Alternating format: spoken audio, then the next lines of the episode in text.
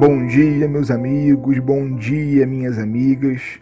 Eu sou o Saulo Monteiro e está começando mais um episódio do nosso Café com o Espiritismo. Com você que me ouve, eu espero que esteja tudo bem. Mas olha, se hoje não for um daqueles dias ótimos, está tudo bem também, viu? A vida é feita de ciclos e se hoje não está tudo tão bem, daqui a pouco pode ficar.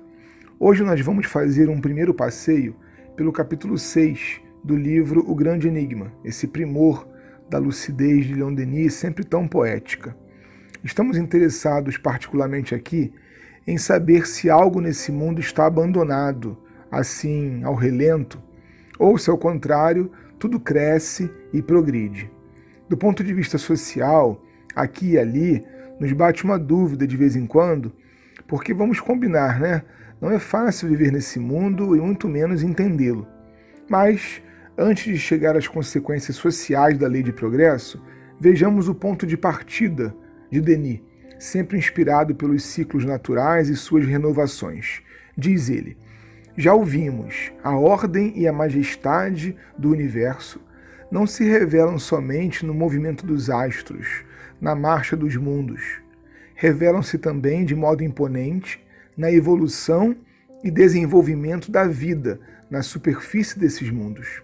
Hoje, pôde-se conceber que a vida se desenvolve e se transforma, se apura segundo um plano pré-concebido, se aperfeiçoa à medida que percorre sua órbita imensa. E aí, meus irmãos e minhas irmãs, aprofundando esse ponto de vista, então, vamos olhar para a Terra de hoje em comparação a de, digamos, 200 anos atrás. É inegável que, do ponto de vista material, tudo está melhor do que era.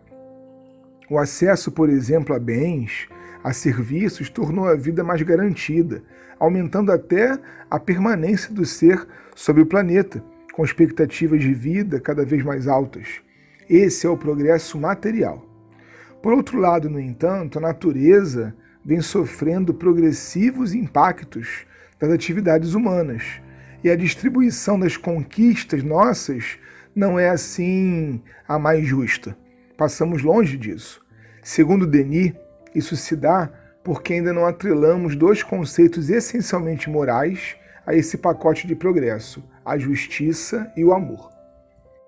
Para ele, tudo está regulado em vista de um fim, e esse fim é a progressão do ser é o crescimento contínuo e a realização de formas sempre perfeitas, de beleza, de sabedoria, de moralidade. Ou seja, o progresso material é bom, mas não é ainda o atingimento do objetivo.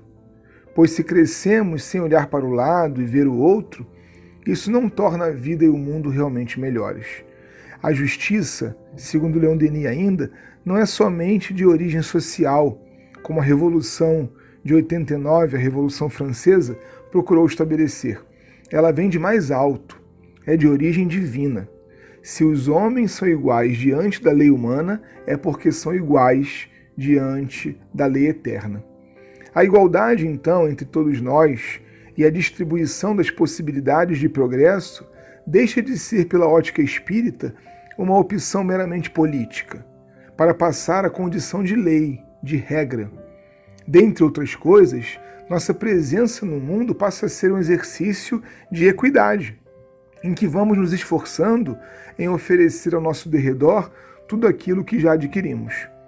Aliás, dificilmente um de nós, já sensibilizado por tudo aquilo que é a ideia de justiça, consegue viver feliz no microcosmo da sua vida, se no macrocosmo da sociedade tudo estiver revirado e mal distribuído.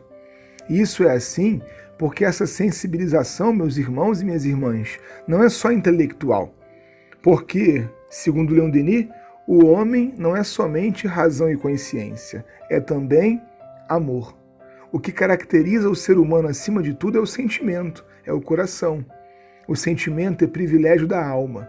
Por ele a alma se liga ao que é bom, belo e grande a tudo que merece sua confiança e pode ser sustentáculo na dúvida, consolação, na desgraça.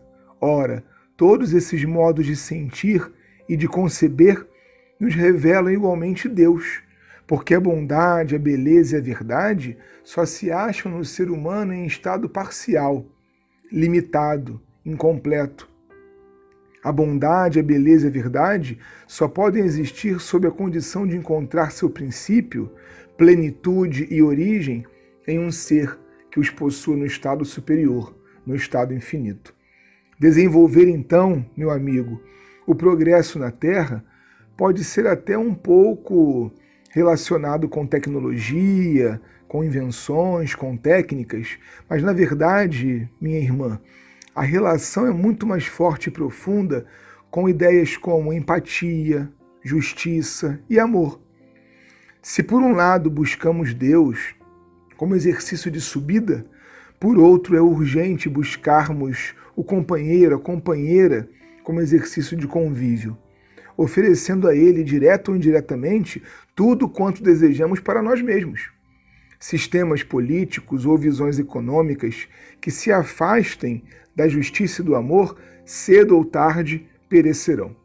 E é também nosso dever estimular que essa página de benefícios exclusivos fique no passado, para dar lugar no livro da terra a um presente realmente para todos.